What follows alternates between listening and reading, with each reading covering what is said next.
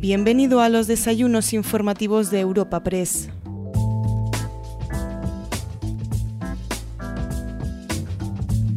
A escasas 48 horas del fin de la campaña electoral para el próximo domingo 10 de noviembre, recibimos en los desayunos informativos de Europa Press al presidente de Ciudadanos, Albert Rivera.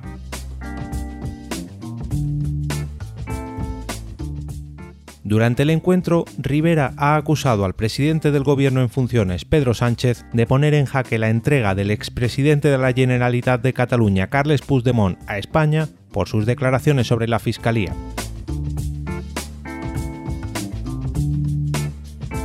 Yo creo que es un día idóneo para hablar de la separación de poderes, porque eh, sí, creo que sí. Yo creo que las palabras de Pedro Sánchez de ayer eh, más allá de pisotear literalmente eh, el estatuto de, los fiscales de este país, a mí me parece algo todavía más grave.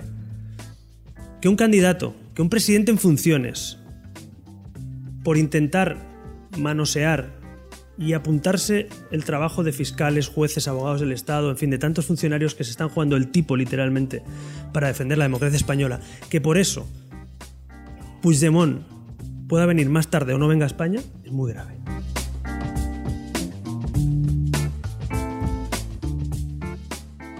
Buenos días a todos. Gracias en primer lugar así sea todo el equipo de, Europa Press. Es un honor estar aquí hoy ante un público tan, eh, tan interesado y tan interesante.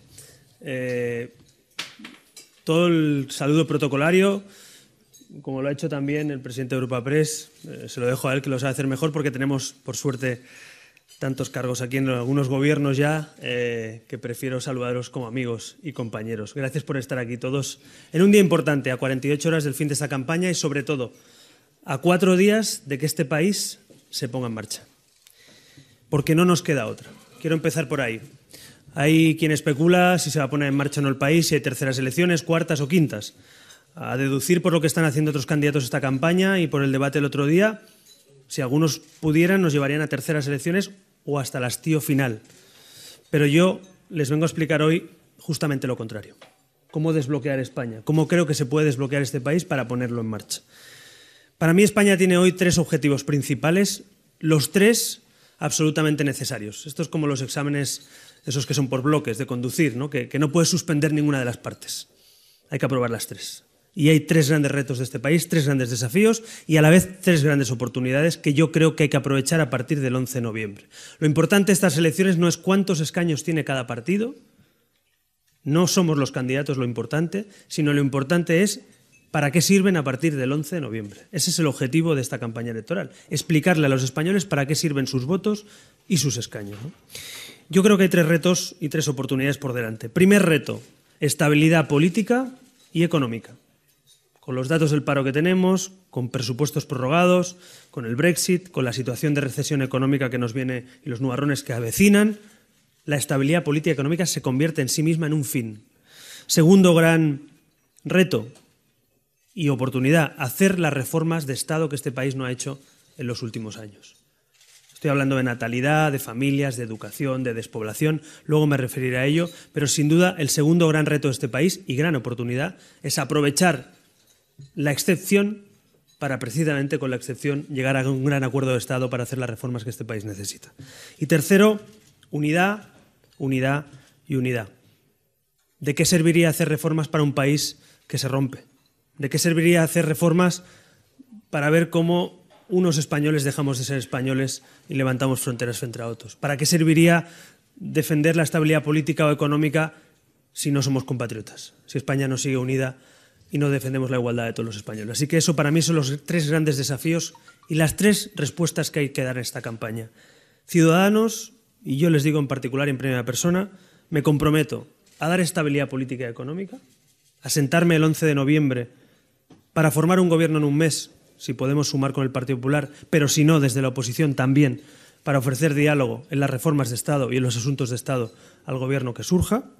Segundo, me comprometo a liderar e impulsar esas reformas en las que creo y en las que sigue defendiendo y sigo creyendo hace cuatro años a nivel nacional. Y tercero, no creo que nadie dude de que voy a defender la igualdad entre españoles y la unidad de este país por dos motivos. Primero, porque creo en España Y segundo, porque quiero seguir siendo español, porque como soy de Barcelona y catalán, a mí nadie me va a quitar el pasaporte. Así que esos son los tres grandes retos. Empiezo por el primero. El primer reto es la estabilidad política y económica. ¿Cuál es la mejor manera de llegar a una estabilidad política y económica?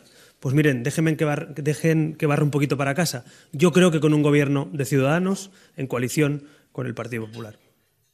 En estos momentos, con lo que hay encima de la mesa, con las posiciones políticas que tiene cada uno, con los pactos que el PSOE ha alcanzado con los partidos separatistas, con Podemos, creo que ahora mismo lo más sensato, lo más moderado, lo más razonable es formar un gobierno centrista, un gobierno liberal, un gobierno moderado y un gobierno que dé estabilidad política y certidumbre a las empresas y a los ciudadanos. Creo que es fundamental. Y mire, aquí nos acompañan hoy algunos cargos públicos que están haciendo esa labor ya. Yo hoy no vengo a hablarles desde el deseo, vengo a hablarles desde los hechos. Desde el Gobierno de la Comunidad de Madrid, el Gobierno, ayer estuve con, parte del Gobierno también en Andalucía, estoy con la presidenta del Parlamento andaluz, con el Gobierno de Castilla y León, con el Gobierno de Murcia y con 400 capitales de España gobernadas por ciudadanos. Así que no vengo a hablarle de deseos, sino vengo a hablarle de lo que ya estamos haciendo. Y sí, y sí que se puede sí que se puede llegar a acuerdos entre distintos, que se lo expliquen a Begoña o Ignacio, que se lo expliquen a Juan Marín, a la vicepresidenta Franco, a cualquiera, que se lo expliquen. Ya sabemos que es difícil gobernar en coalición con partidos distintos, que compiten contigo, que tú compites con ellos, pero cuando gobernamos pensamos en Madrid, en Castilla León, en Murcia, eh, en fin, pensamos en los ciudadanos. No pensamos en los partidos. Y cuando se acaba la legislatura, pues se compite electoralmente otra vez. Pero hay que trabajar primero por España y los ciudadanos y luego por tu partido, en ese orden. Así que yo creo un gobierno de ciudadanos del PP con tintes de verdad liberales, no con el dirigismo característico del bipartidismo, no con las injerencias del bipartidismo, no con el capitalismo de amiguetes del bipartidismo, no con los enchufados del bipartidismo, no con la corrupción del bipartidismo, sino un gobierno de verdad. Lo decía el otro día, que quite el impuesto, el ICB, que quite el impuesto de la corrupción del bipartidismo. Fíjense, no sé si es un mandato constitucional o da igual a los creyentes un, mandamiento, me da igual, no robar. Es la revolución. Una vez estuve reunido con un dirigente argentino y me decía, solo con que consigamos que el gobierno actual deje de robar las mordidas que se han llevado los gobiernos anteriores, ya podemos ayudar mucho a la economía de este país. Bueno, pues yo creo que también en España, según la CNMC, hay 48.000 millones anuales que se pierden en la cloaca de la corrupción y de los contratos irregulares en la administración pública. Bueno, pues yo quiero trabajar porque la transparencia también es economía. La transparencia también es mejorar la economía de España y, sobre todo, ayudar a las empresas a competir en igualdad de condiciones. ¿no? Así que ese gobierno creo que puede ser lo mejor para España. Un gobierno que baje los impuestos a las clases medias, un gobierno que alivie los bolsillos de las familias y esté al lado de las familias, que se nos olvidan, pero las familias son muy importantes, son el sostén, en definitiva, social y económico de este país y un gobierno también que dé certidumbre a los inversores. Pongo un ejemplo en Andalucía. Fíjense, Andalucía 37 años de gobierno socialista. Hemos llegado al gobierno, ayer estaba hablando con Juan Marín y también con, los consejeros, y me decía, uno de cada cinco autónomos ahora mismo son andaluces. Es decir, de los nuevos datos que estamos viendo, Andalucía se está convirtiendo, en vez de en el farolillo rojo, en parte la solución. Y Andalucía está aportando uno de cada tres empleos, cuando era el farolillo rojo junto a Extremadura en datos de empleo. Es decir, cuando los inversores ven certidumbre, cuando las empresas ven que un gobierno va a hacer las cosas razonablemente bien, cuando ven que no van a subirle los impuestos, que hay seguridad jurídica, que no hay corrupción, los inversores y las empresas invierten. Y Andalucía, que es un ejemplo como es la Comunidad de Madrid, como otras, como Murcia, Castilla y León, se van a convertir en oasis de libertad, se van a convertir en espacios de certidumbre. Yo quiero que esas comunidades que hoy ya gobernamos para 20 millones de españoles, compañeros, 20 millones de españoles ya están gobernados en las autonomías por ciudadanos, tengan la seguridad que allí no se roba, que su dinero se vigila hasta el último céntimo, que las empresas pueden instalarse sin miedo y sin incertidumbre a las cacicadas de turno y que los trabajadores y los autónomos pueden cumplir sus sueños en esas comunidades autónomas. Yo quiero que eso lo hagamos en toda España. Es tan sencillo como hacer lo que estamos empezando a hacer, pero trasladado a toda España. Por eso creo que un gobierno de Ciudadanos y el Partido Popular, con nuestras diferencias, con nuestras discrepancias, pero poniendo en común una hoja de ruta reformista, sería ahora mismo la mejor solución para España. Un gobierno que no pacte con los separatistas. Yo no sé qué, más, qué más hace falta para que entienda Pedro Sánchez y los socialistas que tienen que rectificar. Ya, ya han cortado calles, ya queman Barcelona, ya han cortado estaciones de tren, y han cortado, en fin, hasta aeropuertos. Cortan con el coche oficial carreteras. Eso no lo habíamos visto inaugurar carreteras, pero cortar carreteras con el coche oficial, eso es una novedad. Hemos visto cómo vuelan adoquines, ¿no? no solo en los debates, sino también en las calles de Barcelona. Entonces, yo me pregunto, ¿qué más hace falta para que Pedro Sánchez y el PSOE digan esa vía, el gobierno Frankenstein está muerto? Es una vía mala para España y una vía que da incertidumbre y genera inestabilidad en España. ¿Qué más hace falta? Pues miren, las portadas de los periódicos hoy es lo siguiente que hacía falta. Nos hemos enterado a través de investigaciones policiales y de, de los sumarios de esos juicios que parece ser que los comandos separatistas están señalando directamente al señor Torra como el artífice, como ya habíamos advertido algunos. ¿Se acuerdan cuando dije y dijimos, ¿te acuerdas Lorena? El señor Torra es el jefe de los comandos separatistas. Bueno, bueno, bueno. Casi nos comen, porque dijimos que Torra estaba al frente de los comandos. Y ahora resulta que los comandos dicen, sí, sí, sí, mi jefe es Torra. Sí, además lo pagamos con el CNI catalanesa ilegal. Oiga, ¿es, ¿es normal que una comunidad autónoma trabaje cada día para destruir al Estado? ¿Es normal que las instituciones del Estado, con dinero del Estado, se dediquen a diario a destruir al Estado? Y luego cuando dijimos que había que aplicar la Constitución casi nos matan. Oiga, ¿para qué sirve la Constitución? La Constitución es una garantía, no es un problema. Aplicar la Constitución en Cataluña hoy es una obligación, una obligación política y moral, porque hay siete millones de españoles que se levantan cada mañana pensando si les han cortado la carretera, si pueden ir a trabajar, si pueden coger el tren, si van a quemar los coches delante de su calle, si van a hacer barricadas, si van a volar adoquines, si el fin de semana me tengo que ir porque van a montar una batalla campal los comandos separatistas. ¿Es normal que siete millones de españoles vivan así? ¿Porque el gobierno dice que no pasa nada? ¿Porque no quieren actuar? Miren, yo creo que en la vida hay que tener coraje. Coraje es lo que te sale del corazón, es la definición de coraje, lo que viene del corazón. Y a mí lo que me sale del corazón, y de otros sitios, pero del corazón, sobre todo en estos momentos, es aplicar la Constitución. Aplicar la Constitución para garantizar la estabilidad política. Mientras siga al frente de la Generalitat un señor que quiere asaltar el Parlamento, que quiere declarar la República, que corta carreteras, que aplaude a los violentos, que quiere echar a la Guardia Civil, esto es inviable. ¿Se imaginan ustedes, los empresarios que hay aquí o directivos, se imaginan que una sucursal de su empresa, una sucursal territorial, se enteran ustedes que cada día les está robando o está dedicando el dinero a destruir la empresa o a entregarla a los competidores o a montarse otra empresa con sus clientes? ¿Qué harían ustedes? Cesarle, ¿no? Y la pregunta es, ¿por qué no se cesa a Torra? Pues porque es el socio de Sánchez en la Diputación de Barcelona, porque es el socio de Sánchez en 44 ayuntamientos de Cataluña, porque son los que han apoyado, los de Esquerra Republicana, con la abstención, la moción de censura y investidura de Sánchez. Por eso tiene que romper el PSOE ese acuerdo. Así que yo le pido al Partido Socialista que deje de mirar a los radicales para sentarse en la mesa con los constitucionalistas. Los asuntos de Estado no los resuelven los que quieren destruir el Estado. Los asuntos de Estado los resolvemos y no será fácil, pero lo resolveremos entre los que queremos el bien para España.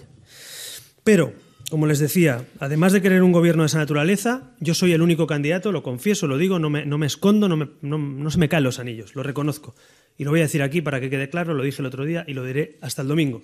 Soy el único candidato que reconoce que si no suma ese gobierno deseable, si no suma el gobierno Ciudadanos Partido Popular, si no hay una mayoría alternativa a Sánchez, que sería lo mejor para España en este momento, si no pasa eso, tiene que haber un plan B.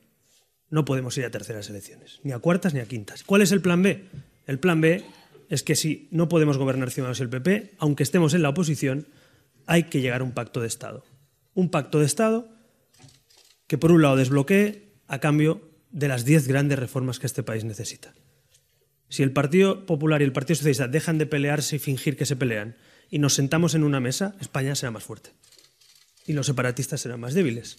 Y la economía será más fuerte y habrá más certidumbre y será una señal no solo a España, sino al mundo entero, de que en España, ante la situación excepcional, los principales partidos del país se ponen de acuerdo en dos cosas, en desbloquear España, este país no puede seguir bloqueado, no hay presupuestos, no salen leyes del Parlamento, el gobierno no funciona, no se puede aplicar la Constitución hasta que se ponga en marcha esto, así que me parece que hay motivos de sobras para hacerlo.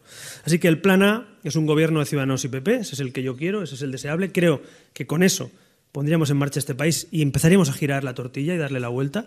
Pero si eso no sucede porque los españoles no nos quieren dar la confianza a Ciudadanos y el PP para gobernar o no tenemos mayoría, no podemos eh, eh, aquello, enfadarnos y no respirar.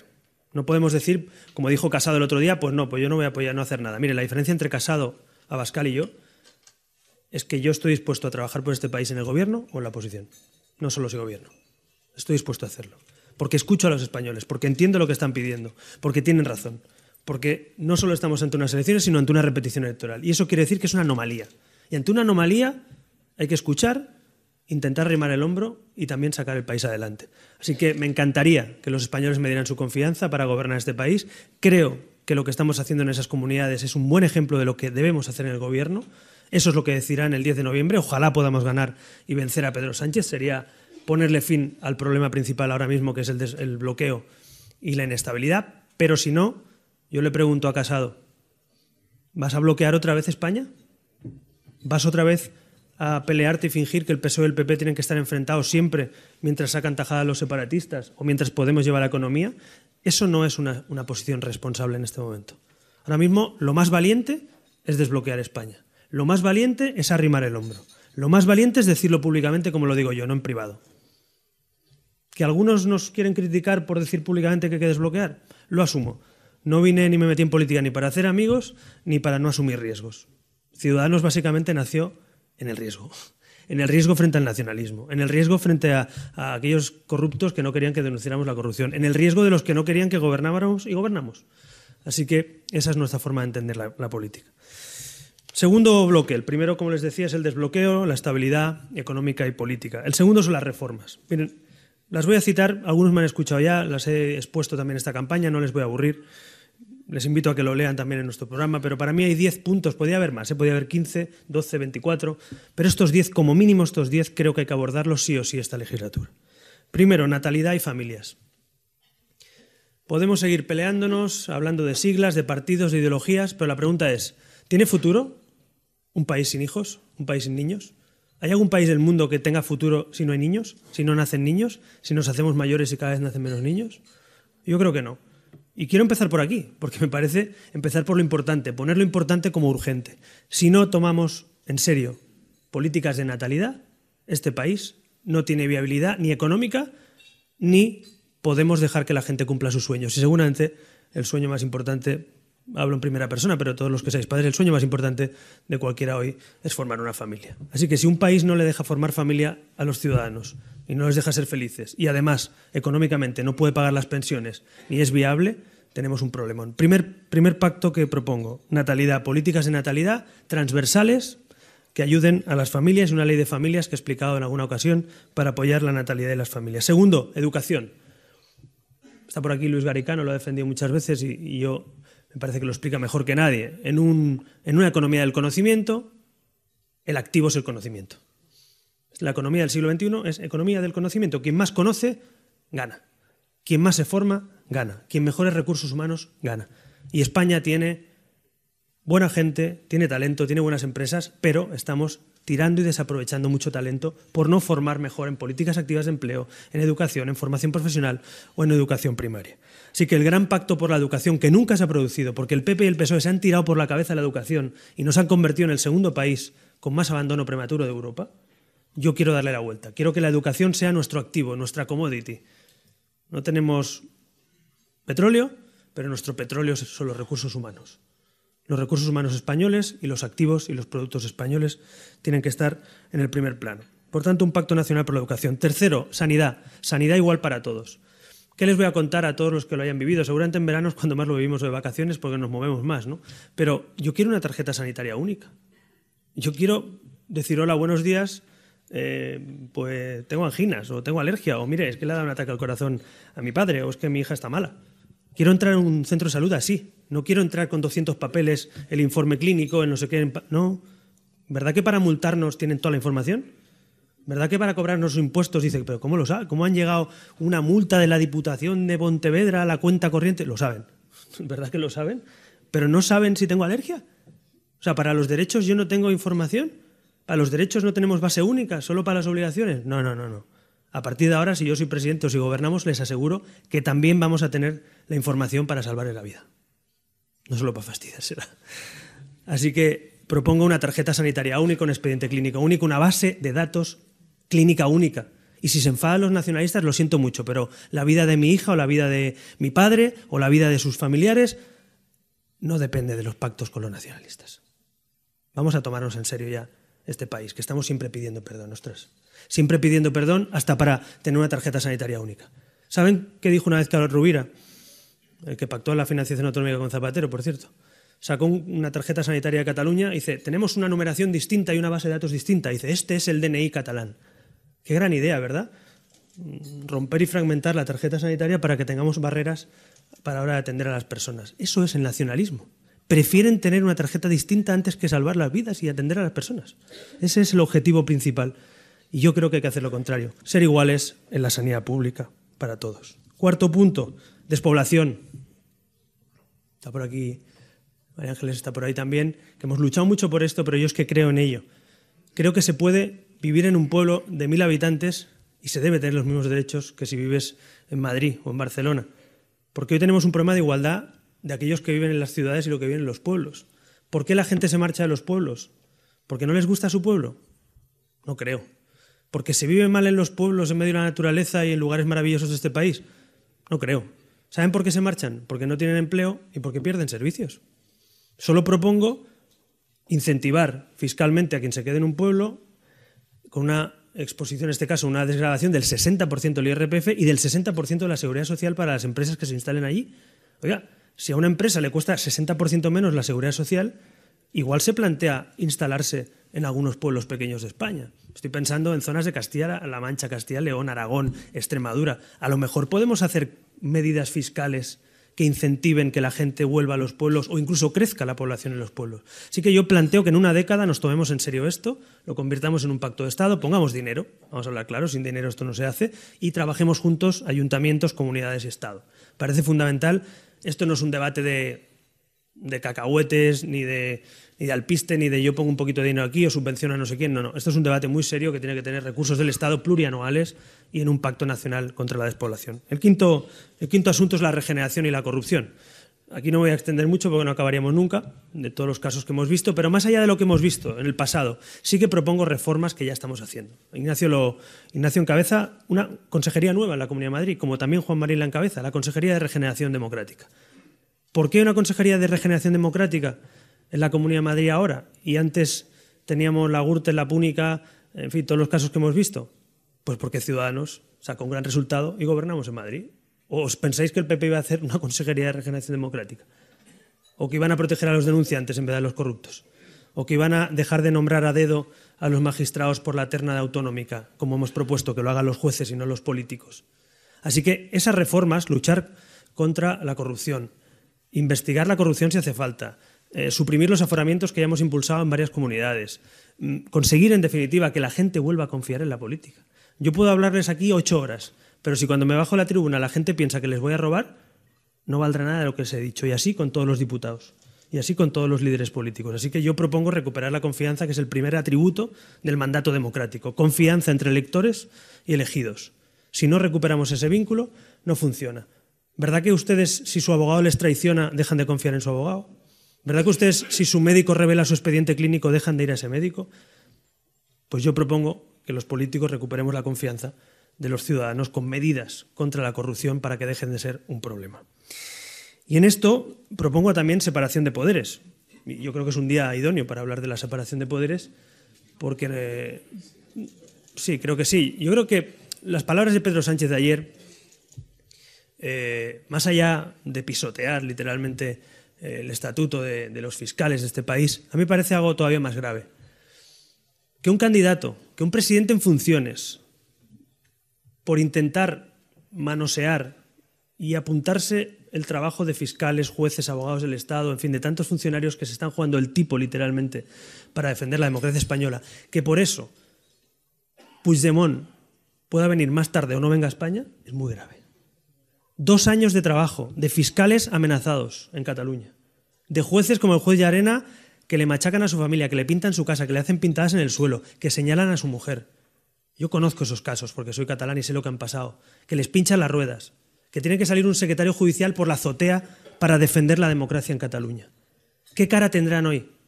Fiscales, magistrados, jueces, funcionarios, policías, guardias civiles, Mossos de Escuadra cuando el candidato a presidente y presidente en funciones, por tal de salir de una pregunta en una respuesta en una entrevista de candidato, ha puesto en jaque la confianza y la independencia de la Fiscalía, es decir, ha puesto en jaque el proceso de extradición, en este caso, o de euroorden de Puigdemont. Puigdemont ya ha dicho que va a aprovechar las palabras de Pedro Sánchez para llevarlo al juicio en Bélgica. ¿Es normal esta irresponsabilidad? ¿Podemos tener a un presidente en funciones irresponsable que por apuntarse un tanto a hacer un chascarrillo pone en jaque el trabajo de dos años de todo un Estado? Mire, señor Sánchez, usted no es el rey sol, no es el Estado. El Estado somos todos los españoles. Usted es el presidente en funciones, con dos presupuestos prorrogados, por cierto, eh, y sin mayoría, con cuatro investiduras fallidas. Ese es usted. Pero no es el rey sol. Usted no es la Fiscalía, el Tribunal Constitucional, el Supremo, eh, em, el CIS, Televisión Española, si es que lo quiere ser todo. Lo quiere ser todo. Nadie ha degradado tanto la independencia de las instituciones en tan poco tiempo. Ha puesto a un militante socialista al frente del CIS, se ha cargado la credibilidad del CIS. Ha puesto a dedo y se ha cargado un concurso público en Televisión Española, eh, Tele Sánchez, y se ha cargado la credibilidad, la que le quedara al ente público que habrá que recuperar. Ahora con la Fiscalía. Eh, lo mismo intentan hacer con los jueces PP y PSOE cuando por WhatsApp se reparten las salas del Tribunal Supremo. Oiga, ¿se atreve a decir si hay sedición no hay sedición? Oiga, ¿puede usted dejar que lo digan los jueces en vez del señor Sánchez? Aquí está el mundo Val. ¿Qué les voy a explicar lo que hacen en este gobierno cuando un abogado del Estado dice no voy a atender a, consignas políticas, sino voy a defender a España, pues que le purgan y como le gusta la marcha, pues acaban ciudadanos. Pero es el ejemplo lo del mundo de lo que hace este gobierno. Así que yo propongo, y lo dije ya y lo vamos a volver a hacer, una ley para darle independencia absoluta a la Fiscalía. Yo sí confío en los fiscales de este país. Yo sí confío en esa autonomía de los fiscales. Nosotros propusimos esa ley y ¿saben qué alegó el PSOE para votar en contra? Dijo el PSOE en la tribuna, en aquel me acordaré siempre y ahora más. Dice, esto que traen ustedes es un error, porque el gobierno no tiene nada que decir a la Fiscalía. Que no tiene nada que decir, pues si lo dijo Sánchez ayer, que se lo dice todo. Hay que darle toda la autonomía a los jueces, a los fiscales, a los algunos hombres buenos o algunas mujeres buenas de este país. Yo confío 20 veces más en aquellos que han llegado por una oposición y por amor a este país a un puesto como ese que no en un gobierno de turno o en un partido político. Así que independencia para la Fiscalía. Vamos a volver a presentar esa ley que dé garantías e independencia a la Fiscalía. También para los jueces, una reforma del Poder Judicial para que la mayoría de jueces escojan a los jueces y no los partidos políticos por WhatsApp ni en reuniones oscuras, sino que lo hagan los jueces con luz y taquígrafos. Y vamos, en definitiva, a garantizar más que nunca la fortaleza de las instituciones. ¿Por qué? Porque con un desafío separatista, un patinazo como el de Sánchez nos sale muy caro. Conozco a los separatistas. Sánchez les conoce por pactar con ellos, yo por sufrirles. Y sé que aprovechan todo, ya ha dicho Puigdemont que lo va a aprovechar, ya van a hacer victimismo por sus palabras, ya van a intentar desprestigiar el trabajo de los fiscales, lo harán con los jueces. Ayer veíamos como con Pachi López en un debate casi pedía perdón a Batasuna. Yo a Batasuna no le pido perdón, lo que le pido es que pidan perdón ellos por a todos los españoles que han matado. Todavía no han pedido perdón. Así que un poquito de coraje y un poquito de sentido común. Por tanto, la regeneración, me, perdona que me detengan aquí, pero que la actualidad nos obliga a hablar de ello. El sexto punto es la bajada de impuestos a las clases medias. Yo creo que un país que estrangula fiscalmente a las familias, a los autónomos, a los emprendedores, es un país sin futuro. Si tú le quitas las ganas a la gente de soñar, de volar, de construir, de contratar, te cargas el país. Yo soy hijo de emprendedores, soy hijo de autónomos, nieto de autónomos, y a mí en mi casa me han enseñado que nadie te regala nada, pero que sueñes, que hueles, que trabajes, que te esfuerces. Así que yo quiero eso, quiero un país de esfuerzo, de trabajo y de reconocimiento a quien trabaja y a quien se esfuerza. Y eso significa impuestos moderados, eso significa ayudar a la cuota de autónomos que sean más bajas, a los que emprenden los dos primeros años, eso significa estar al lado de las mujeres autónomas, al lado de los autónomos cuando son padres, que no paguen dos años la cuota autónomo. En definitiva, medidas fiscales y económicas para incentivar la creación de empleo y para ayudar a los que se la juegan. Yo no quiero un país de envidias, quiero un país que reconozca los esfuerzos que aplauda a los esfuerzos. Miren, yo cuando veo políticos criticar a Mancio Ortega por dar, hacer donaciones al cáncer, no lo entiendo. No lo entiendo. Porque de verdad los políticos tenemos también que criticar a quien dona dinero.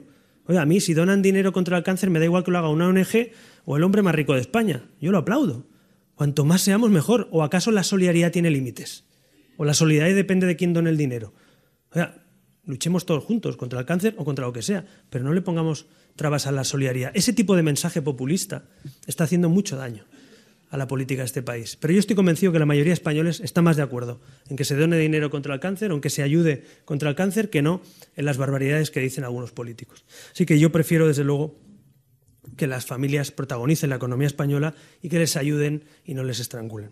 Pensiones dignas, lo he dicho antes, sin natalidad, sin un mercado laboral eficiente, la caja se está vaciando y ese es el principal problema de España. No nacen niños, envejecemos y la caja está vacía. Ese es un pacto que ya se llegó, el de Toledo, y que hay que recuperar. El octavo punto es la lucha contra la precariedad laboral y la precariedad en la vivienda. Eh, no podemos tener a tres millones de españoles precarios. En España tenemos casi siete millones de trabajadores que trabajan y son pobres. O sea, no es que estén en el paro de larga duración, que ya es muy duro, o no es que tengan un problema de exclusión social, que es muy duro. No, no, es que están trabajando, yendo a currar cada día 8 o 10 horas y son pobres. Hombre, yo, a quien trabaja, me gustaría en este país que tenga sueldos dignos, estabilidad económica y que eh, quien no llega a final de mes pues, pues se le pueda ayudar. Por ejemplo, proponemos que los autónomos que no llegan al SMI, al salario mínimo, no paguen la cuota autónomo. Si tú no llegas a 900 euros, ¿cómo vas a pagar 300? De cuota autónomos. Tendrás que darle un flotador, un respiro hasta que recupere sus ingresos. ¿no? O queremos que cierre la empresa y que despida a la gente. Es que son de esas cosas que los liberales, perdonen que barre para casa, lo tenemos bastante claro, que es que a los que están trabajando, pagando impuestos y contratando gente, no, se les puede machacar más. Hay que darles aire, oxígeno y flotador y lo que haga falta, ponerles una alfombra para que hagan su trabajo. Y finalmente el, el punto nueve es la ley electoral, una nueva ley electoral aquí no se habla, yo lo intenté el otro día en el debate, pero les gustaba más hablar de los huesos de Franco, pero lo voy a intentar aquí. Oiga, 40 años de un sistema electoral donde los votos valen muy distinto, donde no hay listas abiertas todavía al Congreso y no podemos elegir a buenos diputados o echar a malos diputados, y donde unos nacionalistas, unos partidos independentistas, con un 1% del voto, con un 2% del voto, nos condicionan los presupuestos, las políticas de sanidad de toda España, las infraestructuras, las mociones de censura, los asuntos de Estado. Habrá que protegerse democráticamente como hacen todos los países de Europa. Yo propongo un corte, el mismo que el de las provincias, del 3%. Tienes que sacar un 3%, eh, el corte electoral mínimo en las provincias, pero también un 3% nacional, porque en la Cámara Nacional vamos a hablar de España, no de la sanidad de una provincia contra otra, no, no, de la sanidad de España y de la educación de España. Y si no, para eso está el Senado. La Cámara Territorial es el Senado, no es el Congreso. Así que yo propongo un corte electoral del 3% y que los partidos nacionalistas, si quieren hablar solo de, una parte de España contra otra o hacer esos debates territoriales, bueno, pues que vayan al Senado, pero no en el Congreso donde condicionan todo, absolutamente todo, se lo aseguro. Finalmente, el último punto, y hablo el tercer bloque, es España. La última reforma es España. ¿Por qué digo España como último punto de las reformas? Y que me da pie a hablar de la unidad de España y de la igualdad, que es el último bloque. Pues miren, porque España ha desarrollado un Estado autonómico durante 40 años, se han hecho cosas bien, este país ha descentralizado algunos servicios, este país ha conseguido equilibrar algunos desequilibrios que había, pero también vamos a reconocer 40 años después, creo que hay que parar, parar el balón y ver a qué estamos jugando. Y miren, yo ayer estuve en Extremadura y estuve en Sevilla. Y ayer en Extremadura me contaban mis compañeros allí en Mérida que hay un tren que tarda entre 5 y 7 horas para llegar de Madrid a Badajoz. Y en cambio veo a los comandos separatistas quemando Barcelona y bloqueando la estación del AVE de Sants. Porque Cataluña tiene cinco estaciones de AVE y cuatro aeropuertos y uno con dos terminales. Y yo me pregunto, ¿qué pasa? ¿Que cuando la lías tienes premio? Y ya está el PP y el PSOE proponiendo más competencias para Cataluña. Y cuando no la lías y no hace ruido o tienes menos población, no tienes ni tren, nadie se ocupa de ti, nadie piensa en la despoblación. Yo quiero darle la vuelta a eso y soy catalán, pero yo no quiero privilegios ni para mi tierra, porque mi tierra es Cataluña, pero mi país es España. Yo propongo darle la vuelta, una gran reforma nacional que revise todas las competencias autonómicas, todas las duplicidades entre Estado, autonomía, diputaciones y municipios. Una reforma de Estado para que España vuelva a funcionar de manera eficiente. Creo que se han generado demasiadas desigualdades. Se invierte el doble en educación en el País Vasco de lo que se invierte en otras comunidades. Y luego dicen, uy, qué buenos resultados en el País Vasco y qué malos son no sé dónde. Hombre, es verdad que la gestión es importante, pero si tienes, para uno tienes 9.000 euros por niño y en el otro 4.500, es bastante más complicado que la educación sea igual para todos, ¿no? O si la cartera de servicios sanitarios es distinta, o si las infraestructuras son peores. Así que yo propongo abanderar una reforma con una palabra que se llame igualdad tenemos que garantizar que el Estado autonómico, que había sido una buena idea para descentralizar, se ha convertido en un instrumento para fragmentar. Descentralizar garantiza servicios. Fragmentar, en definitiva, nos quita derechos. Así que yo quiero los mismos derechos para todos y yo propongo, con valentía, como hizo Alemania, hizo unas reformas de Estado en los años 2000 y se planteó qué competencias tenían los landers, qué competencias tenía la Federación.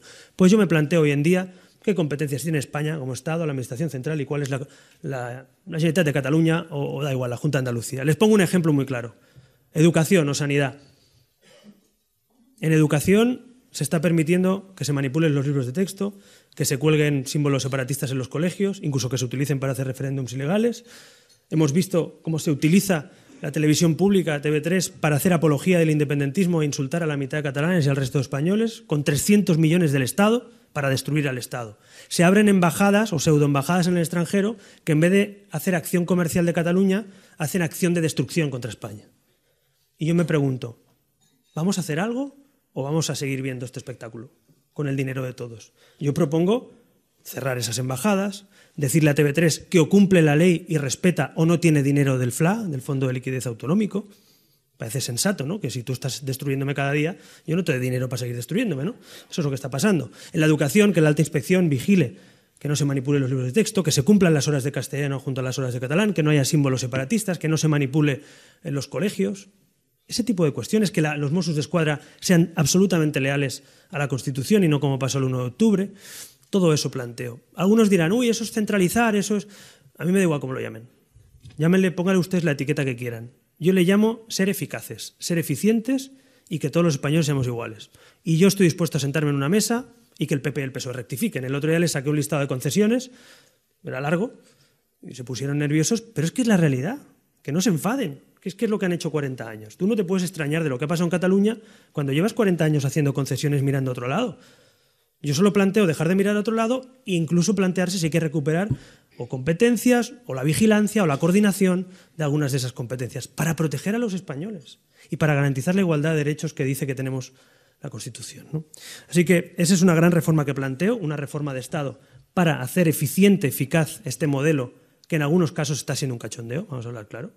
Tenemos duplicidades, tenemos no sé cuántas duplicidades autonómicas, las diputaciones también, le sumamos las empresas públicas. Hemos desmontado 100 chiringuitos de fundaciones fantasma en Andalucía en solo nueve meses. 100 chiringuitos tenían montados los socialistas, vacíos, fantasmas, solo para colocar a gente. Los hemos tenido que cerrar. Hemos tenido que pagar ahora multas, me lo explicaba ayer Juan Marín, por el tranvía de Jaén, un tranvía que costó un dineral, que no se ha utilizado y estamos pagando por la mala gestión multas a Europa eh, por toda la mala gestión de esos gobiernos. Hombre, pongamos un poquito de orden y de sentido común al Estado. Yo soy partidario de un Estado descentralizado, pero no de un Estado fragmentado. Yo soy partidario de un Estado de 50 millones casi de habitantes que tenga servicios en todos los pueblos de España, pero no para ir contra España, sino para remar en la misma dirección. Y creo que esto hay que decirlo alto y claro, porque si no lo hacemos los moderados, lo que, va a, pasar es que vamos a tener a los separatistas de un lado y a la gente enfrente, en vez de tener un Estado que regula y que cambia las cosas que no funcionan. Y finalmente, hablando de unidad y de igualdad, miren, el PP y el PSOE podrán mirar hacia otro lado, podrán decir Marlaska y Sánchez que no pasa nada en Cataluña, podrán negar la, evidencia, pero yo les digo una cosa, con la que están liando y con la que van a liar, ahora haremos luego de ello, este fin de semana a ver qué pasa, yo les digo que el 11 de noviembre no va a quedar otra que sentarse en una mesa y diseñar un plan del Estado en Cataluña para definir competencias, duración y advertencia o cese al señor Torra. No nos va a quedar otra. Llevo meses advirtiéndolo y algunos no lo quieren ver. Oiga, ¿qué más tiene que suceder? Nos están diciendo que estaban preparando un asalto al Parlamento, la declaración de la independencia, con los comandos de la mano, de dinero público. Han cortado carreteras, quieren echar a la Guardia Civil. Y dicen algunos, no hay motivos para aplicar la Constitución. Ah, no, nos sobran los motivos para aplicar la Constitución. Es más, yo me pregunto, si no aplicamos la Constitución se pueden cometer delitos. Algunos han confundido el Código Penal con la Constitución. Yo soy más partidario de la Constitución que del Código Penal, porque es el paso previo. Si tú evitas que, que Torra cometa delitos, no tienen que haber procesos judiciales. Si tú no haces nada, como Rajoy, entonces te vienen los procesos judiciales y el victimismo. Así que, ¿por qué vamos a meterles este marrón a los jueces, a los fiscales, en definitiva por la vía penal, cuando políticamente hay un artículo que nos permite retomar el control democrático y la convivencia en Cataluña. Con alguien que quiere apoyar a los violentos nunca habrá convivencia. Piénsenlo. Nunca habrá convivencia si quien está al frente de la Generalitat trabaja cada día para destrozar la convivencia. Y les digo una cosa, la convivencia es un intangible, sí. No, pone, no está en el balance ni en los presupuestos. Pero yo les pregunto, ¿cuánto nos cuesta la falta de convivencia? ¿Cuántos millones de euros nos cuesta que no haya convivencia en Cataluña y, en definitiva, en toda España? Y, sobre todo, ¿cuánto amarga la felicidad de siete millones de españoles y de muchos españoles que les duelen el alma aunque no sean catalanes? ¿Cuánto? ¿Cómo se valora la felicidad? ¿O cómo se valora la amargura? ¿O cómo se valora el miedo? ¿Dónde está? ¿En qué, ¿En qué apartado del presupuesto? Porque yo creo que eso vale igual o más que cualquier capítulo de un presupuesto. La convivencia es como la luz. Cuando se va la convivencia, o mejor dicho, cuando se va la luz, te das cuenta de que la luz es muy importante, ¿verdad? Cuando se nos va la luz y nos cortan la luz en casa, dices, ostras, nos hemos quedado sin luz, vamos con velas en la oscuridad. Pues cuando se pierde la convivencia viene la oscuridad. Y cuando recuperemos la convivencia volverá la luz a Cataluña, volverá la alegría a Cataluña que hoy está triste y volverá la hermandad entre catalanes y el resto de españoles que siempre hemos tenido. Así que yo propongo invertir en convivencia, invertir con valentía y coraje aplicando la Constitución entre todos para que Cataluña salga de ese agujero y el resto de españoles podamos volver a remar otra vez en la misma dirección. Lo digo políticamente hablando y como político, pero créanme que lo digo como español y como catalán orgulloso. No podemos dejar abandonados a siete millones de españoles, no podemos cada fin de semana poner la tele a ver qué pasa hoy en Cataluña, ¿verdad? Esto es lo que estamos, parece ya un habitual. A ver qué hacen estos el fin de semana en Cataluña. ¿Cómo que qué hacen estos? No tienen que hacer nada. El único periodo de tranquilidad que ha tenido Cataluña en los últimos tres años ha sido el periodo de aplicación del 155. No quemaban calles, cobraban los funcionarios, cobraban los proveedores, el director de los Mossos de Escuadra servía a la Constitución. No pasó nada. Y se hizo mal, seguramente muchas cosas, que le pregunten a Rajoy. Pero una cosa es que no se hiciera bien y otra es que no haya que hacerlo. Yo creo que hay que hacerlo y que hay que hacerlo bien. Y por eso le he pedido a Sánchez tantas veces una reunión que no me da, prefiere reunirse con Torra, y al PP le pido que tenga coraje, que nos sentemos en una mesa más allá de siglas. Aquí no está en juego ser socialista o ser liberal o ser conservador, aquí está en juego España. Y a mí yo me metí en esto por España, no me metí en esto por unas siglas, vaya. Mi, mi, familia no aguanta lo que aguanta en Cataluña, ni yo aguanto lo que aguanto, y todos ustedes y todos mis compañeros no lo aguantamos mm, por unas siglas. A mí, con todos los respetos, yo no me metí en esto para tener una tarjeta de visita que ponga presidente de Ciudadanos ni diputado nacional. Yo me metí en esto porque me duele España. Porque, creo que este país tiene oportunidades que no está aprovechando y porque creo que este país puede mirar hacia adelante al futuro de otra manera. Así que coraje, valentía, ganas de cambiar las cosas y sobre todo convicción. Yo creo que hace falta convicción y menos calculadora y menos cálculos y yo me comprometo a ello. En definitiva, les he dicho o les he contado los tres principales retos que tiene este país y que creo que Ciudadanos puede abordar los tres retos. Estabilidad política económica el primero, reformas de Estado urgente que no se han realizado en los últimos diez años con un país paralizado y tercero, unidad, igualdad y una reforma profunda del Estado autonómico para garantizar otra vez la igualdad en cualquier pueblo de los 8.300 municipios de España. Yo quiero un país, en definitiva, que en vez de dividirse entre rojos y azules, se dé la mano, yo quiero ser un presidente que una a los españoles, no que los divida, ni entre hombres y mujeres, ni entre catalanes, madrileños o andaluces, ni entre mayores y jóvenes, ni entre si vives en un pueblo o en una capital. Quiero un país unido, diverso, sí, con nuestra diversidad, pero no confundamos la diversidad con el privilegio. La diversidad es que somos y procedemos de lugares distintos, pero que somos una casa común y un proyecto común que se llama España. Esa es mi idea de España, eso es por lo que llevo trabajando cuatro años a nivel nacional y antes a nivel autonómico en Cataluña y eso es por lo que voy a seguir peleando a partir del 11 de noviembre. Si les digo la verdad, a mí ahora mismo ni me ocupa ni me preocupa los escaños que tenga Ciudadanos, el PSOE o el PP. Yo lo que estoy pensando es qué tengo que hacer con lo que ustedes me den el 11 de noviembre. ¿Cómo voy a gestionar todo el apoyo, los millones de votos que lleguen a Ciudadanos el próximo 11 de noviembre? Me importa más el 11 que el 10, me importa más España, entendedme compañeros, que mi partido, y me importa más unir a los españoles que buscar las diferencias. Ese es el país que quiero, un país moderno, un país que se mira al espejo y se siente orgulloso de lo que es y de lo que puede ser, y un país que aparca las divisiones del siglo XX para abrir página en un siglo XXI, que ya llevamos 20 años, ya va siendo hora, eh, de ponernos las pilas. No nos acomplejemos, compatriotas, no nos acomplejemos. Este es un gran país. a pesar de las meteduras de pata, a pesar de la corrupción, a pesar de los que quieren dividirnos, este es un gran país, que no nos coma la moral a los españoles. El hastío, el cansancio no puede venir abajo la moral de un país. Es un país que necesita más moral que nunca, porque los españoles juntos, cuando nos unimos, somos imparables, cuando nos dividimos, somos frágiles. Así que creo que ha llegado la hora de recuperar lo mejor de este país. La transición fue un ejemplo hace 40 años, pero no podemos vivir de réditos pasados. Solo hay que aprender del pasado, pero no puedes vivir de lo que pasó hace 40 años, ni de las viejas divisiones de izquierda a derecha o de rojos y azules hace 40 años. Yo les propongo que nos demos la mano, que miremos hacia adelante en vez de hacia atrás, que soñemos, en vez de tener pesadillas, que soñemos con lo que queremos hacer y que nadie nos quite esos sueños. Si no lo hacen el próximo domingo por ustedes, si no lo hacéis por vosotros, hacedlo por vuestros abuelos, que sí que se supieron dar la mano o por nuestros padres que sacaron este país adelante. Y sobre todo, hagámoslo por nuestros hijos, que miren al futuro y digan, como podemos decir hoy nosotros, nuestros padres nos dejaron un país, un país maravilloso que se llama España. Muchas gracias. Muchas gracias.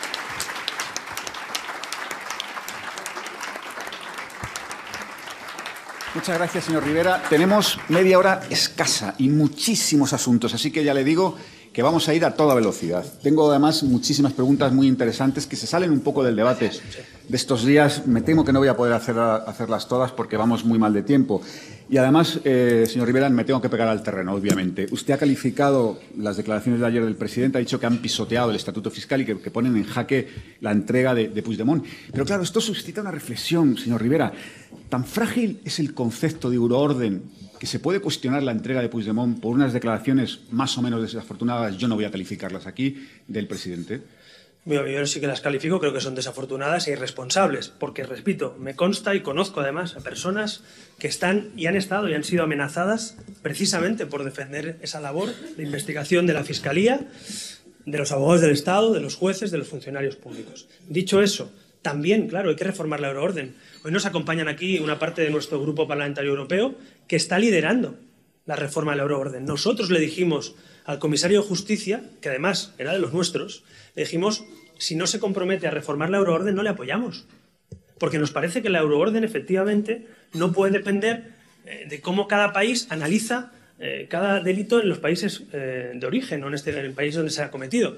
Reino Unido, que por cierto, paradójico que un país euroescéptico hoy que quiere salir de la Unión Europea nos diga cómo hay que interpretar la euroorden a los que sí queremos ser europeos.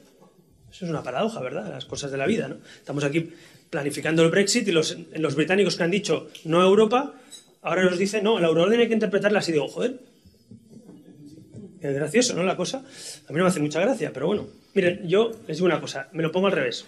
Y me empiezo a pensar también el papel del peso de España en Europa. Vamos a hablar claro.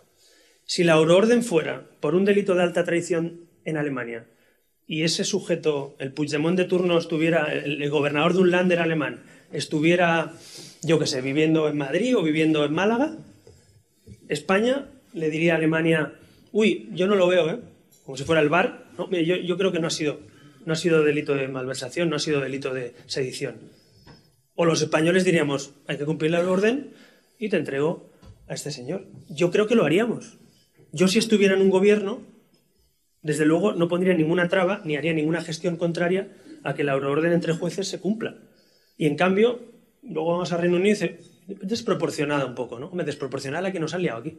Eso sí que es desproporcionado, que han huido 5.000 empresas de Cataluña y no se han declarado la independencia. Yo no sé si, si esos países pretenderían, no sé, si los corsos declaran mañana la independencia de Francia, yo no sé si esos líderes eh, corsos, si se meten en España, diríamos a Macron, no, yo no lo veo, ¿eh? o le diríamos, pues aplíquese el euroorden. Entonces, a mí me preocupan dos cosas. Una, que el mecanismo de orden no esté claro. Si hay que aclararlo, aclaremos el mecanismo. Dejemos claro que no hay que interpretar esos delitos, sino simplemente ponerse de acuerdo en el, nexo común de esos delitos y aplicarlos directamente, si no la euroorden no tiene sentido. Y dos, ¿cuál es el peso de España en Europa para que países tan importantes, a tan importantes como España, nos ningunen y nos digan, pues yo no lo veo.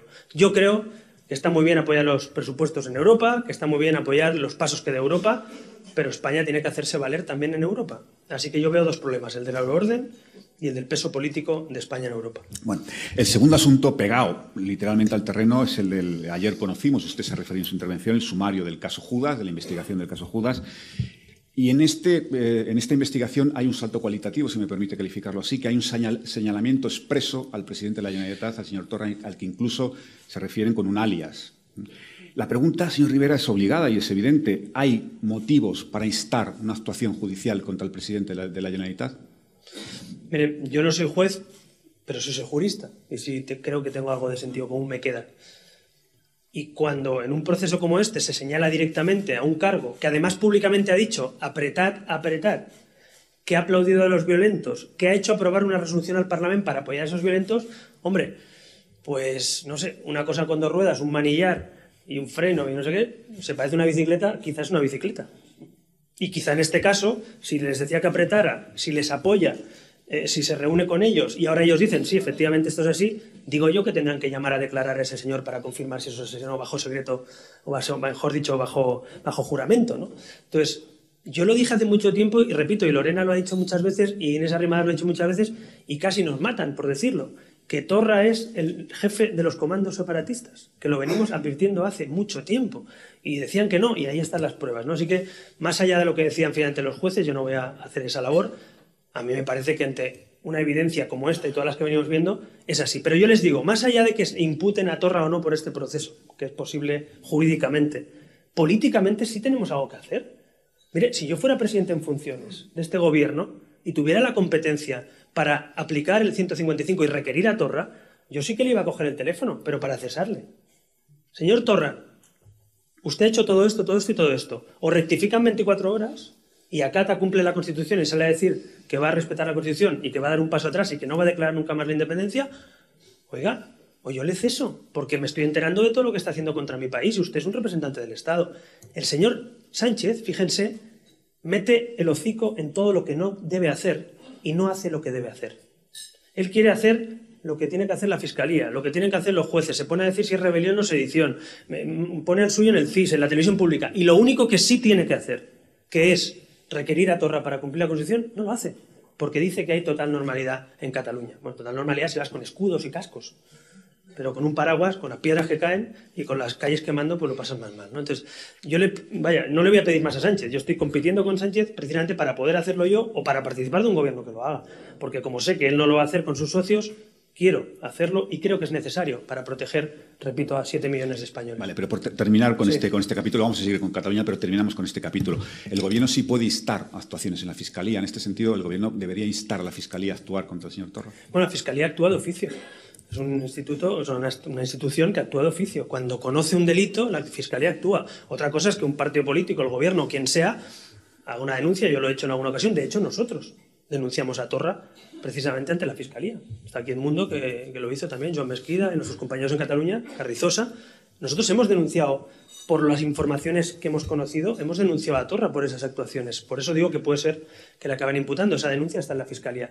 Pero repito, una cosa es que tú hagas un escrito de denuncia y otra es que tú vaciles a un periodista de ¿aquí quién manda la Fiscalía? ¿Yo? Pues eso. No puede ser. No, no puede ser. Te has cargado el trabajo de dos años de, fiscales que lo están pasando muy mal por hacer su trabajo eh, y tú, la única potestad que sí que tienes, que es llamar a Torra y requerirle para el 155, no la haces. No la haces porque es tu socio. Bueno, pues complicado, claro, requerir a, tu socio que te apoya es muy complicado. Así que yo por eso propongo un gobierno que no tenga lazos, ni vínculos, ni pactos con los separatistas para poder eh, aplicar la Constitución o defender la Constitución. Bueno, eh, ampliamos el foco, seguimos en Cataluña. Eh, plantea Encarna Samitier, directora de 20 Minutos, dice que si se produjeran interferencias, o si se producen, dice, interferencias el domingo en las votaciones, se podrían anular las elecciones en Cataluña o que qué debería hacerse. Bueno, le debo decir la verdad, yo tengo 39 años, cumplo ahora 40 y ustedes tampoco lo han visto. Por suerte en España hemos visto cosas muy graves. Hemos visto golpes de Estado, golpes en Cataluña, hemos visto terrorismo, pero es verdad que yo no recuerdo al menos una situación en la que se plantee eh, un boicot abiertamente a unas elecciones en una parte del territorio como esta. Que sí que hemos visto algunas coacciones, que sí hemos visto algunos colegios con algún problema, pero si realmente se organiza un boicot a una democracia europea por parte de unos señores que sabotean cometiendo delitos electorales muy graves, por supuesto que el gobierno tiene que evitarlo. Yo no digo, repito, los gobiernos no están para contemplar, están para ejecutar. Se llaman poder ejecutivo, no poder contemplativo. Entonces, el poder ejecutivo está para ejecutar. Y si no, no te metas a presidente. Si no tienes coraje para ser presidente, no te metas. No es para tener un avión ni una tarjeta de visita ser presidente. Es para tomar decisiones difíciles cada día. Eso es lo que necesita este país. Alguien que las tome sin pensar en las siguientes elecciones, que las tome pensando en lo que viene en las siguientes generaciones. Y yo lo que planteo es que no vayamos el domingo eh, a echarle a los jueces otra vez la culpa de esto, que siempre pasa igual, ¿no? Que lo hagan los jueces. No, hombre, pues los jueces ya están hasta aquí. Yo creo que tiene que ser el gobierno. Seguridad en todos los colegios que haga falta. Yo no quiero que ni un solo español vote coaccionado, ni uno. Porque como decía el presidente Kennedy, el día que violan el derecho fundamental de un norteamericano, en este caso un español, están violando los derechos de todos los españoles. Así que un solo ciudadano en un pueblecito de Girona que no pueda votar ya es muy grave para una democracia. Yo le advierto, le ruego, le pido, le exijo a Sánchez que prevea lo que están ya publicando los de Tsunami Democratic y todos los cafres de los comandos separatistas. Así que el domingo yo solo deseo que en mi tierra todo el mundo pueda votar libremente, es lo que deseo. Además tengo mucha familia y amigos allí, pero yo lo deseo porque no soy presidente. Si no fuera presidente estaría ocupado y preocupado de evitarlo. Yo solo puedo desearlo, no puedo hacer nada más. lo deseo, sí, pero hágalo usted. Y también les digo una cosa, me parece una barbaridad, ya sé que es un colectivo y que son miles de personas, pero me parece increíble que los policías y los guardias civiles que van a tener que estar ese día precisamente defendiendo la democracia otra vez en Cataluña no puedan votar. esto es la paradoja, ¿no? O sea, van a votar los de los comandos separatistas y la policía, los guardias civiles, los policías que hacen su trabajo, ese día no está previsto cuál es su mecanismo de voto. Hombre, a mí me gustaría, da igual, le he dicho un solo voto, imagínense miles, ¿no? Y son servidores públicos que están ahí para defenderlos, no es que se vayan de fin de semana es que están para defendernos. Entonces, le pido al gobierno también que busque mecanismos para que puedan votar los servidores públicos, porque no puede ser que los servidores públicos no puedan ejercer su derecho a voto cuando además están jugando la vida, algunos literalmente, para defender nuestra democracia. Bueno, vamos a cerrar el asunto de, Cataluña, pero antes tengo que preguntarle, porque ha dicho usted que es inevitable que el día 11 se sienten, entiendo que los partidos constitucionalistas, entiendo que el Partido Popular, PSOE y ustedes, para, para desarrollar un plan Cataluña. Y la pregunta es, ¿este plan Cataluña tiene algún término medio de actuación sin llegar al 155? Pues mire, salvo que Torra se convierta en, no sé, en Obama o Winston Churchill, eh, lo veo complicado. Un señor que está inmerso en procesos judiciales tan graves, ya está ahora, también está imputado y se resolverá brevemente también si hay inhabilitación o no por desobedecer a la Junta Electoral, Vamos a ver si está implicado en el caso Judas y si le llaman y le imputan finalmente. Más allá de todo eso y todo lo que ha dicho y ha hecho y lo que va a hacer, yo es que creo que lo más moderado hoy es aplicar la Constitución. Lo que me parece muy exagerado o radical es no hacer nada. O sea, piénsenlo, lo más moderado que hay hoy es decirle a los españoles, tú tranquilo, que tus inversiones en Cataluña no peligran, que si eres proveedor vas a cobrar, que si eres funcionario vas a cobrar y que si eres un ciudadano vas a poder salir a la calle sin que quemen coches y sin que corten calles. ¿No les parece muy moderado eso? A mí me parece muy moderado garantizar la seguridad pública y la libertad en cualquier parte de tu territorio. Entonces yo no sé qué miedo tenemos en este país y qué complejo es aplicar la Constitución, que es una garantía democrática para las libertades de los ciudadanos. Así que a mí me encantaría que Torra no fuera como es y que fuera un demócrata. Mire, yo a Torra no le critico, fíjese, por ser independentista. No, no, critico, está claro que antagónicamente estamos antagónicos en ideología, pero el problema de Torra no es que sea nacionalista o independentista, ese es otro debate. El problema es que no es un demócrata. El problema es que no respeta las reglas de juego. El problema es que corta carreteras y llama a la violencia. Ni en el peor momento del País Vasco habíamos tenido un solo Lendakari que se atreviera públicamente a aplaudir a la violencia. Ni uno. Luego en privado no lo sé, pero en público no recuerdo ningún lendakari que dijera estos chicos son demócratas y esto es una opresión del Estado. Lo decían los patasunos, ahora los de Bildu, pero la realidad es que esto es muy grave, nunca había pasado. ¿no? Así que yo no sé si habrá... El término medio para mí es la Constitución. El término medio es la democracia y la moderación.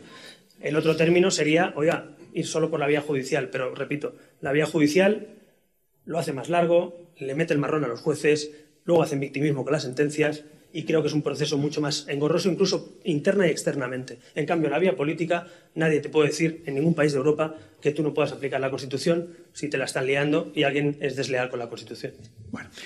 Señor Rivera, cambiamos de tema. Estamos a tres días de las elecciones y le pregunto, ¿nos puede, puede compartir con nosotros cómo están las cosas? ¿Cuáles son sus tracking? ¿Qué perspectiva tiene?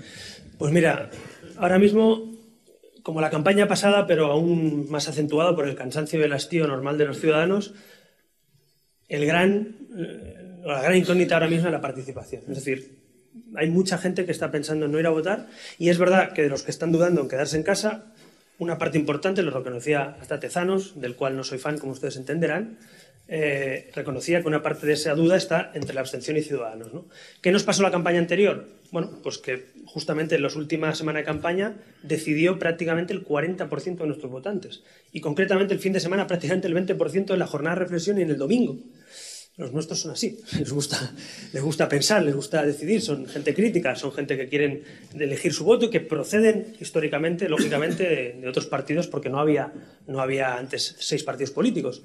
Pero, ¿cuál es nuestra labor? Convencer hasta el último minuto a la gente moderada, a los liberales, a las clases medias, que si no votan los moderados, ganan los radicales. Si no votan los que quieren que bajen los impuestos, ganan los que quieren subir los impuestos. Si no, si no votan los que quieren formar una familia, los que quieren montar un negocio, ganan los que están eh, poniendo trabas a los negocios a las familias. Y ya no les digo si además esto es ingobernable, sale ganando Torra otra vez y los separatistas, porque evidentemente el país queda bloqueado. Así que yo me dirijo sobre todo a los moderados, a la gente quizá eh, con menos, menos carga ideológica o sectaria y con más carga pragmática o más sentido común o más sentido de Estado, es importante que vayan a votar. A nosotros ahora mismo, le digo la verdad, ciudadanos, si con dos puntos de voto, dos puntos de voto, lo decíamos ayer, es así, es la realidad del sistema electoral, nosotros podemos estar en 20 escaños más.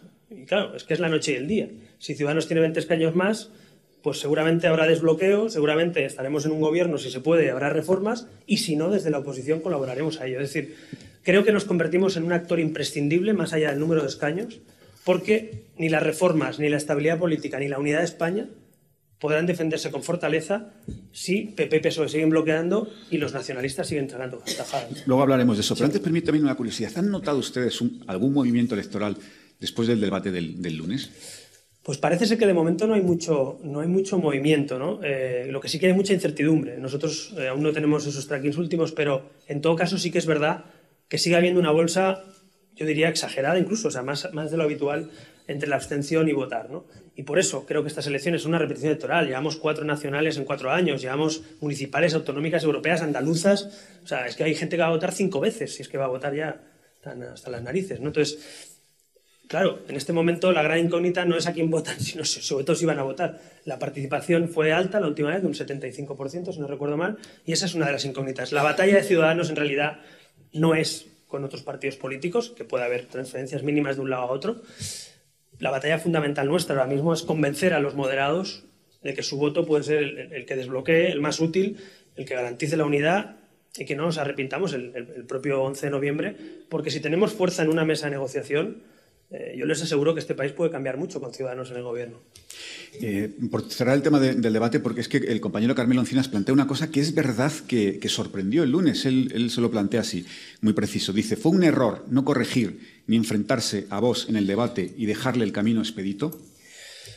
Bueno, yo he escuchado las dos versiones. ¿no? A mí me han criticado también porque fui el único que, que debatió con Vox. ¿no? en un par de ocasiones pues un par de incorrecciones que había dicho el señor Abascal, eh, porque él quería desmontar los chiringuitos políticos, pero no cuando él estaba, sino después, es decir, cuatro años después, cobrando 330.000 euros. ¿no? Y es verdad que también le repliqué cuando le dije lo de Salvini, que le dije, oiga, la unidad de España se defiende en Europa, no vaya usted con el de la estelada, vaya usted con los que defendemos la Constitución, con Macron, con, Merkel en su día, con Juncker o con, todos los que han liderado la defensa de la Unión de España y la Unión Europea. De hecho, si no recuerdo mal, creo que fui el único que le replicó a Abascal. Porque es que Casado, vaya, ni, ni se inmutó. Pero lo curioso es que tampoco lo hizo Sánchez. Bueno, Iglesias alguna cosa. Entonces, pregúntenle a los que no replicaron a Abascal. Yo, y a mí me han dicho que iba a un debate, no un monólogo. Yo intenté debatir con Casado, intenté debatir con Sánchez, que está haciendo un crucigrama o algo, porque no, no levantaba la cabeza. He visto papeles por ahí que podían ser suyos. Eh, han visto en algún WhatsApp. Eh, no, bromas aparte, sí que fue muy sorprendente, le reconozco, como alguien a quien le gustan los debates y además ha hecho ya unos cuantos, fue muy sorprendente que el presidente en funciones no quisiera debatir. Tú puedes discrepar, tú puedes interpelar, puedes contestar una cosa a la otra, puedes defender tus ideas, pero ir a un debate, a no debatir, a no contestar una sola pregunta a tus adversarios, es verdad que, le quita buena parte de fuerza al debate, pero seguramente al propio candidato. ¿no? Así que bueno, ahora sabemos por qué Sánchez no quiere debates eh, y por qué intentó evitarlos en las, las, últimas elecciones y en esta, que podían haber sido dos, finalmente ha sido, ha sido ese único debate. Pero más allá de eso, yo sí que le repliqué y en cuanto a tema de inmigración también me pronuncié, creo que fui de los únicos que se pronunció. Dije que la ley de extranjería es una ley vigente que hay que aplicar, no se pueden aplicar todas las leyes de España menos la de extranjería. Por tanto, creo que el buenismo también da alas al malismo. Si tú no aplicas la ley, pues hay gente que se queja de que no apliques la ley o que haya gobiernos que levanten el pie según qué leyes. Yo, si soy presidente de gobierno, voy a aplicar todas las leyes o modificarlas si no me gustan, pero voy a aplicarlas. La de extranjería también. Y no conozco ningún país del mundo en el que tú no tengas permiso de residencia o permiso de estudiante o que llegues a través de una mafia ilegal y que esa mafia ilegal opere con normalidad y no tomen medidas de la ley de extranjería. ¿Conocen ustedes algún país del mundo, los que hemos viajado un poco, en que entres, te quedes más de tres meses y no te pidan un permiso de residencia. Yo no lo conozco. Todos los países tienen su ley de extranjería, España también. Pero también le dije a Bascal que ojalá esto fuera tan sencillo de luchar contra las mafias con elevar un metro, dos metros el muro de Melilla o la verja. Oiga, si fuera tan sencillo ya lo hubiéramos hecho. No sé, es el problema. El problema es cómo detectar esas mafias, cómo trabajar en los, en los países de origen, cómo defender el Frontex y las fronteras europeas conjuntamente con dinero de Europa. Es decir, la inmigración es un fenómeno de la historia de la humanidad, con cosas buenas, cuando es una inmigración regular, que viene a trabajar, que cumple la ley, y con cosas malas, cuando las mafias ilegales intentan irrumpir en un país como están haciendo en España. Así que yo hablo claro, la inmigración regular puede ser buena para la seguridad social y para, para que este país mantenga las pensiones, la inmigración irregular, la inmigración ilegal es un problema, es un problema de Estado y es un problema europeo. Por eso le plantea a Pedro Sánchez un pacto de Estado para regular la inmigración y que no fuera un asunto de tirarse por la cabeza o de fake news que a veces tampoco colaboran. Bueno, pues vamos al escenario postelectoral. La primera pregunta del señor Rivera, en caso, ya sé que no es fácil, pero en el caso de que diera una mayoría PSOE Ciudadanos, ¿en esta ocasión usted sí facilitaría ese gobierno? Bueno, yo no sé si van a cantar con Rivera, ¿no? Con aquellas fuerzas que cantaban el domingo por la noche en, en el PSOE, o si Sánchez nos va a pedir a todos los demás, básicamente, que no ejerzamos nuestras capacidades parlamentarias y que no tengamos diputados. Miren, yo no conozco ninguna parte ningún contrato, vaya, donde solo ponga condiciones una parte. Eso no es un contrato, eso es un trágala. Y Sánchez nos está diciendo en los debates que el único que puede ser presidente es él. Y que la, oposición y los demás que se abstengan y que no le pongan condiciones y que no le exijan reformas, ni cambios, ni presupuestos. Eso no va así. Nosotros, lo he dicho, repito, para que quede claro, si tenemos un escaño más y podemos formar un gobierno de ciudadanos y particular, lo haremos, como hemos hecho en Andalucía, Madrid, Murcia o Castilla y León. Lo haremos. Está en, esa batalla está en juego, cuidado. Puede haber sorpresas. En Andalucía no había ni una sola encuesta. Ni una sola encuesta que diera cambio en Andalucía. Y el crecimiento de dos puntos, precisamente de Ciudadanos la última semana, propició un cambio de escaños, un cambio de, mayorías. Así que la subida de Ciudadanos esta última semana, la remontada, puede hacer que haya sorpresas la noche del domingo, porque la participación vamos a ver cómo le afecta al PSOE también y a Podemos. Y ese es el incentivo. A partir de ahí, usted, en el plan B, oye, ustedes no lo consiguen, están en la oposición. Yo lo he planteado, una mesa de negociación. No, no un trágala o un entrégate o una abstención, no, no, una mesa de negociación. Natalidad, despoblación, autónomos, familias, economía, precariedad laboral, unidad de España, aplicar la Constitución. Todo eso. O sea, quien quiera ser presidente, y yo si quiero ser presidente asumo que me pondrán condiciones, tendré que negociar. No se me había ocurrido nunca no tener mayoría absoluta y no tener que negociar nada. Eso no lo ha hecho nadie. Así que Sánchez, una buena manera de que, este país se ponga en marcha es ganarle y enviarle a él a la oposición. Y si no conseguimos eso, que los españoles por lo menos también le castiguen en las urnas y que tenga que atender a la oposición. Si Sánchez no tiene mayoría con Podemos y los separatistas, todas las leyes, presupuestos y reformas de España pasan por Ciudadanos y por el Partido Popular seguramente. Con lo cual, Creo que eso sería una buena noticia para España en caso de que no pudiéramos vencer y tener un gobierno de Ciudadanos y el Partido Popular. Bueno, nos quedan cuatro minutos y tengo cuatro últimas preguntas. Eh, Jaime Rull de la Sexta Noticias plantea, dice, en caso de que gane Casado, facilitará su investidura pactando con vos. En caso de que gane Casado, ya lo he dicho, le llamaré la noche electoral. Si ganamos nosotros a Casado, llamaré también a Casado. El 10 de noviembre, pase lo que pase por la noche, si hay un escaño más de cambio, habrá cambio más claro no lo puedo decir. Como pasó en Andalucía, exactamente igual. ¿Se acuerdan ustedes aquella noche? Yo sí, las más bonitas que he vivido políticamente y la gran sorpresa de un cambio político después de 40 años. Bueno, pues eso, si esa noche se produce lo mismo que en Andalucía, Casado y yo estamos obligados a entendernos y yo me comprometo a formar gobierno en un mes, no en un año, en un mes. Aquí tenemos equipos negociadores que han participado en otras negociaciones y nos hemos quedado mañana, tarde, noche, ¿verdad, Luis? Eh, si hacía falta hasta las 3 de la mañana comiendo pizza, ¿te acuerdas? Para sacar una investidura. Luego otros han dado muchas vueltas en helicóptero, pero han pasado seis meses y no han negociado nada. Nosotros no negociamos de esa manera. Nosotros somos muy clásicos, que es negociar una mesa, papeles, reformas, documentos, calendarios, presupuestos. Esa es la manera de negociar un gobierno.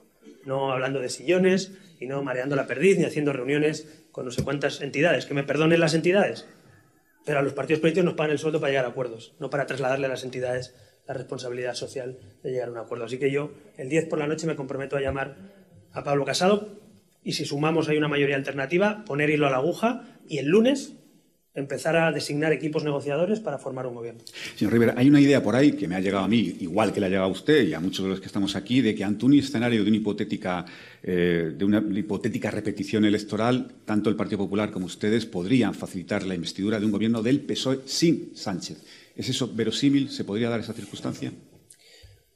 Mire, Pedro Sánchez, cuando sacó 84 escaños, que fue el peor resultado del PSOE, salió esa noche electoral y dijo que era un resultado histórico.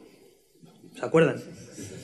¿Ustedes creen que Pedro Sánchez mm, es capaz de dar un paso al lado para facilitar un gobierno de esa naturaleza? Ojalá, ¿no? Pero vaya, no tiene mucha pinta. No le he visto yo muchas ganas de dejar ni la Moncloa, ni la tarjeta de visita, ni el avión, ni todo lo que estamos viendo, ¿no? Y además, como se cree que manda la Fiscalía, la tele pública, en el CIS y todo, pues claro, más complicado.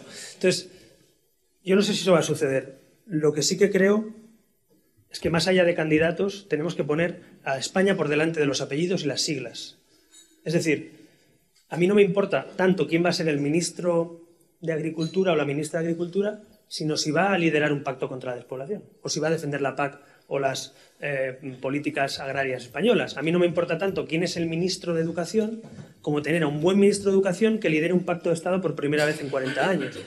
Por eso le digo que incluso los líderes políticos, lo decía el otro día al empezar el debate, que no somos los importantes, que no somos tan importantes, que lo importante es España. Así que yo creo que en este momento eh, lo importante es ganar las elecciones y gobernar, pero repito, soy el único candidato, y lo digo a pecho descubierto, el único candidato que está diciendo públicamente lo que todos sabemos que puede pasar. No digo que pase, pero es una opción. O ganamos nosotros y el PP, o gobierna el PSOE y el PP y Ciudadanos están en la oposición y tenemos un papel fundamental.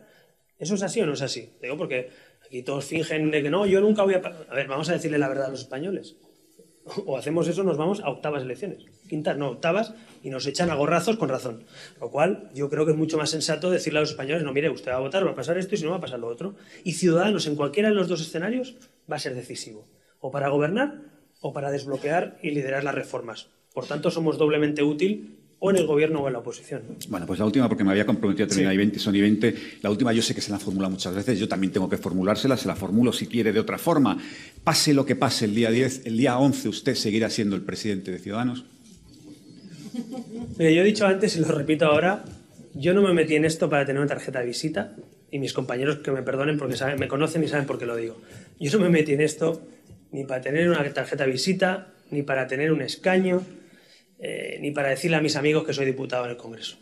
Yo me metí en esto porque amo a España. Me duele España y he defendido a España en los lugares más inhóspitos, muy solo, con el PP y el PSOE pactando con los que nos señalaban, con muy poca gente que creyera en nosotros y contra viento y marea diciendo que dónde íbamos, que no había espacio para el centro político en España. Yo he nacido así, políticamente hablando, no nacido de otra manera. Yo tenía mi trabajo, estaba muy tranquilo en la caixa, me gustaba, tenía 26 añitos, una vida por delante, y montaron una plataforma, me metí y acabé siendo el presidente de este partido, ni siquiera lo quise además. Como ustedes saben, eh, fue casi una cuestión del destino, pero yo no, no, quería ser presidente, algunos están aquí presentes, ¿no? Así que no me metí en esto para eso. ¿Qué quiero decir con esto? Que nunca seré, ni para España ni para Ciudadanos, un problema. Siempre seré parte de la solución. Y lo hago de corazón. La vida es muy importante. Muchas cosas de la vida. Para mí la política y lo que estoy haciendo en este momento seguramente es lo más importante que haré en mi vida, que es servir a España. Pero no solo servir a España en mi vida. La vida es mucho más que eso. Es tu familia, son tus amigos, son tu gente, son tus renuncias, son tus libertades, son tus anhelos. Así que yo voy a estar aquí con los escaños que decían los españoles y el 11 de noviembre arremangado pidiendo una reunión para formar gobierno o para desbloquear España. Bueno, señor Rivera, un placer y un honor tenerlo con nosotros. Gracias, gracias a todos.